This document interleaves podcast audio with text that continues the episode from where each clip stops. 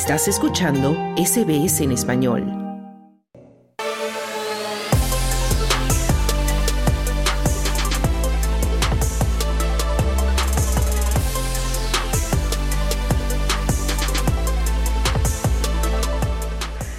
Un nuevo estudio sugiere que algunos empleadores en Australia están planeando reducir el salario de los trabajadores que continúan trabajando desde casa.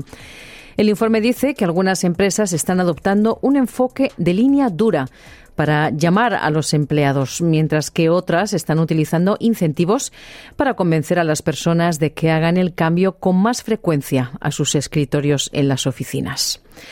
El alcalde de Perth, Basil Sempilas, está trazando una línea en la arena. Al menos eso es lo que le ha dicho a Channel 7. Escuchemos. I've long maintained that the best place for workers is at work. The odd day at home for a bit of work-life balance, fine. Durante mucho tiempo he sostenido que el mejor lugar para los trabajadores es estar en el puesto de trabajo. Algún que otro día para un poco de equilibrio entre el trabajo y la vida personal, bien. Pero no todos los días y no dos días a la semana. Ven a trabajar, decía el alcalde de Perth. Estos comentarios del alcalde son la última contribución a un debate que sigue surgiendo ahora que el apogeo de la pandemia del COVID ha quedado atrás. Y es esta tensión entre el cambio impulsado por COVID al trabajo desde casa y también un creciente impulso para volver a la oficina. Así que el bufete de abogados Herbert Smith Freehills acaba de publicar un informe llamado El futuro del trabajo que revela que varios empleadores son ambivalentes sobre la posibilidad de seguir permitiendo el trabajo a distancia generalizado. Algunos están considerando una idea planteada a principios de este año por el ex premier de Victoria, Jeff Kennett, quien argumentó que algunos empleados que trabajan desde casa deberían recibir menos salario que los que van a la oficina. Cristian Criado, experto en psicología del trabajo en la Universidad de Nueva Gales del Sur, dice que penalizar a los trabajadores que no acuden físicamente a la oficina puede ser contraproducente. Eso puede causar todo tipo de problemas eh, de, desmotivación, de descontento, un sentimiento de, injusticia, mm. eh, porque bueno, al final eh, se le está pagando al trabajador o al empleado por la calidad del trabajo que está realizando, ¿no? No por no, no por, por cuántos kilómetros está haciendo para ir al, lugar de trabajo. Entonces, eso puede causar, bueno, pues que el trabajador se sienta más desmotivado, incluso puede llevar a decir, bueno, si están esperando de mí que voy a trabajar menos porque estoy en casa, pues eso es lo que voy a hacer hasta mm. cierto punto. Y puede causar una bola negativa que, bueno, no conviene ni, ni al trabajador ni, ni a la empresa. Sin embargo, cada vez son más las empresas que evitan el palo y en su lugar ofrecen zanahorias. Algunas organizaciones están ofreciendo eventos internos como almuerzos de equipo o tomar copas juntos con la esperanza de alentar a las personas a estar físicamente presentes en el lugar de trabajo de manera más regular. Pero, por otro lado, el informe del bufete de abogados Herbert Smith Freehills confirma que las propias organizaciones ven los beneficios de trabajar desde casa. Solo un puñado de organizaciones están exigiendo un regreso completo al lugar de trabajo. Casi la mitad, un 49%, dice que los acuerdos híbridos han mejorado el acceso a talentos lejanos y algo menos del 70% cree que ha impulsado la diversidad de los candidatos, de los trabajadores.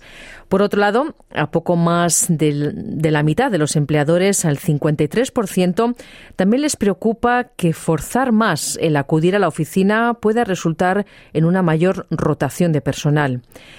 Pero las encuestas sobre el futuro del trabajo también han revelado que las expectativas de que los trabajadores vuelvan a la oficina en los próximos dos años son más altas en Australia que en cualquier otro lugar del mundo. Marnie Baker del Banco Bendigo se encuentra entre los jefes que creen que es mejor. Ella les dijo a sus empleados en un vídeo filtrado a News Limited que Bendigo se basa en las relaciones, que no se puede construir adecuadamente de forma remota. I see it, and I see it playing out when people are together in the office. Lo veo cuando la gente está junta en la oficina, los niveles de energía, la interacción, la innovación. Eso es algo que no conseguirás cuando estés sentado solo en casa, en ese pensamiento innovador. Tenemos que volver a reunirnos más a menudo, decía una de las jefas del banco Bendigo. Pero, ¿esto es así realmente? Conversé más con Cristian Criado para analizar estos asuntos. Yo creo que la pregunta fundamental que no nos hacemos lo suficiente es ¿por qué queremos que, vengan a la oficina con más frecuencia? ¿Qué es lo que estamos intentando conseguir? Mm. ¿no? Y, ya a partir de ahí, eh, si tenemos claro cuál es el objetivo final, ahí sí podemos intentar experimentar con diferentes medidas y, bueno, y luego seguirlo para ver si está produciendo el, resultado que queremos eh, o no. Pero sí, sin duda eh, estamos intentando, estamos empezando a comprender que el rol de la oficina eh, está cambiando, tiene que cambiar, em, porque bueno, hasta ahora estábamos con un diseño en escritorios uno al lado de otro para mover papeles de un lado a otro. Mm. son, son cosas que, que, que, bueno, ya no se hacen. Eh, ahora desde el COVID más todavía estamos trabajando en un porcentaje muy alto de una manera remota. Eh, entonces, el rol de la oficina y las actividades que vamos a, emplear en la, oficina eh, han cambiado y, por ende, eh, tiene que cambiar el diseño de la oficina, tiene que cambiar las políticas de empresa de, en qué momento tenemos que venir a la oficina. Mm. Respecto a esto que dices, em, hay también algunos directivos que afirman que cuando la gente está junta en la oficina, pues que mejoran los niveles de energía y mejora la interacción, mejora la innovación. Desde tu punto de vista, Cristian, ¿crees que esto también se puede dar cuando la gente se comunica de forma remota o es necesaria esa presencia física?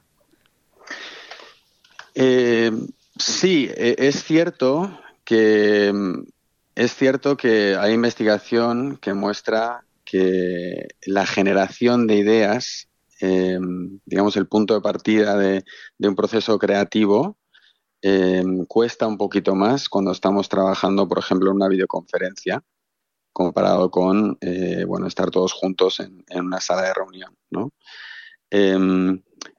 Pero, pero hay muchas empresas que están consiguiendo mantener, incluso aumentar eh, los niveles de creatividad e innovación trabajando en, remoto.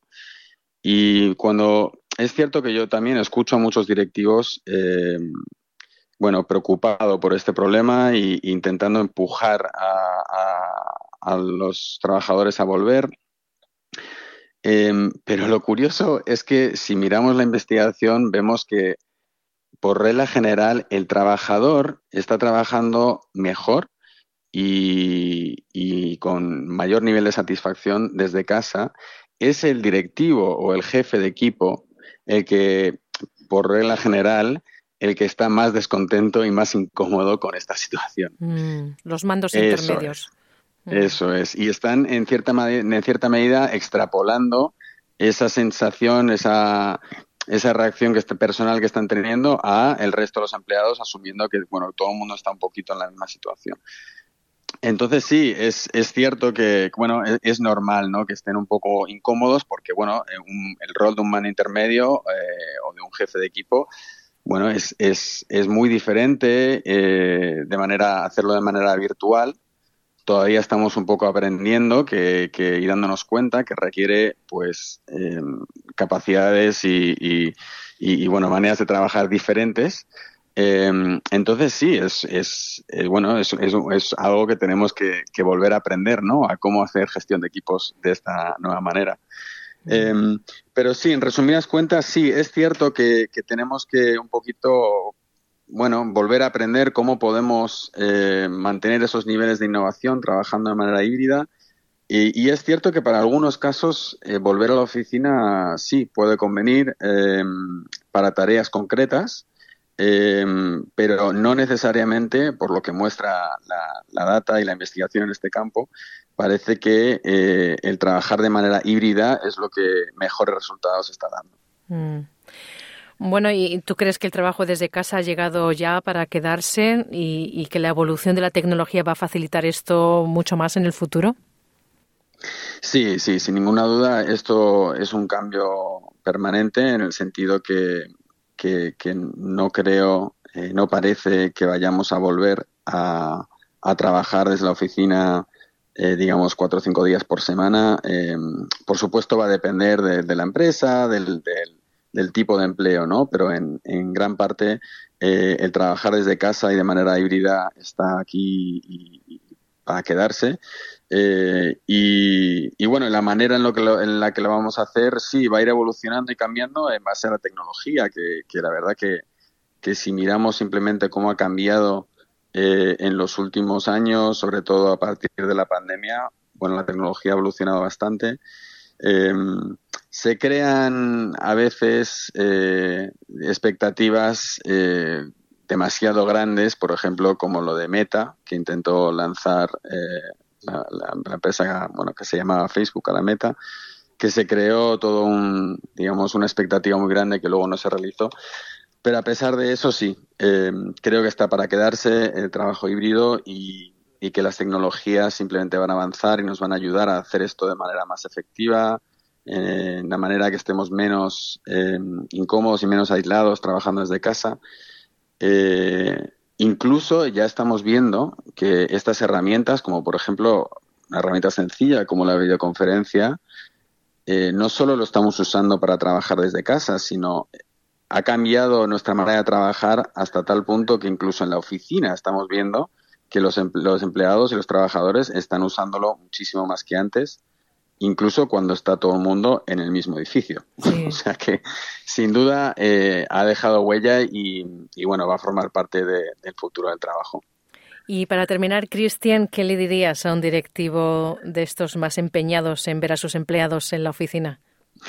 Sí, le intentaría, intentaría que se pregunte a él mismo por qué, por qué le gustaría em, ver a sus empleados en la oficina, porque no es necesariamente algo en lo que yo estaría a favor o en contra, em, pero es cuestión de, intentar entender, bueno, eh, cuál es el objetivo que estoy al que estoy intentando llegar.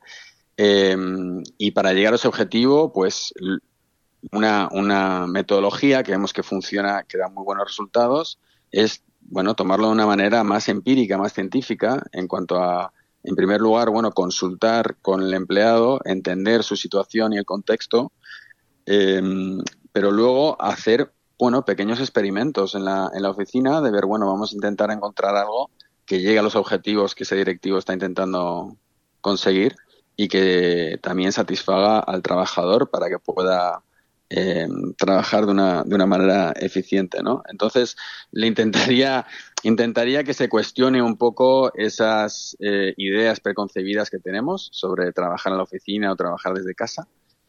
Y, bueno, intentar aplicar un poquito más un método científico, digamos, eh, en el trabajo para aprender de, para su contexto y su circunstancia particular qué funciona y qué no funciona. Muy bien, pues eh, Cristian Criado, investigador y experto en psicología del trabajo en la Universidad de Nueva Gales del Sur. Muchísimas gracias de nuevo por tu tiempo y por tus comentarios para SBS Audio. Nada, muchas gracias, Esther. Dale un like, comparte, comenta. Sigue a SBS Spanish en Facebook.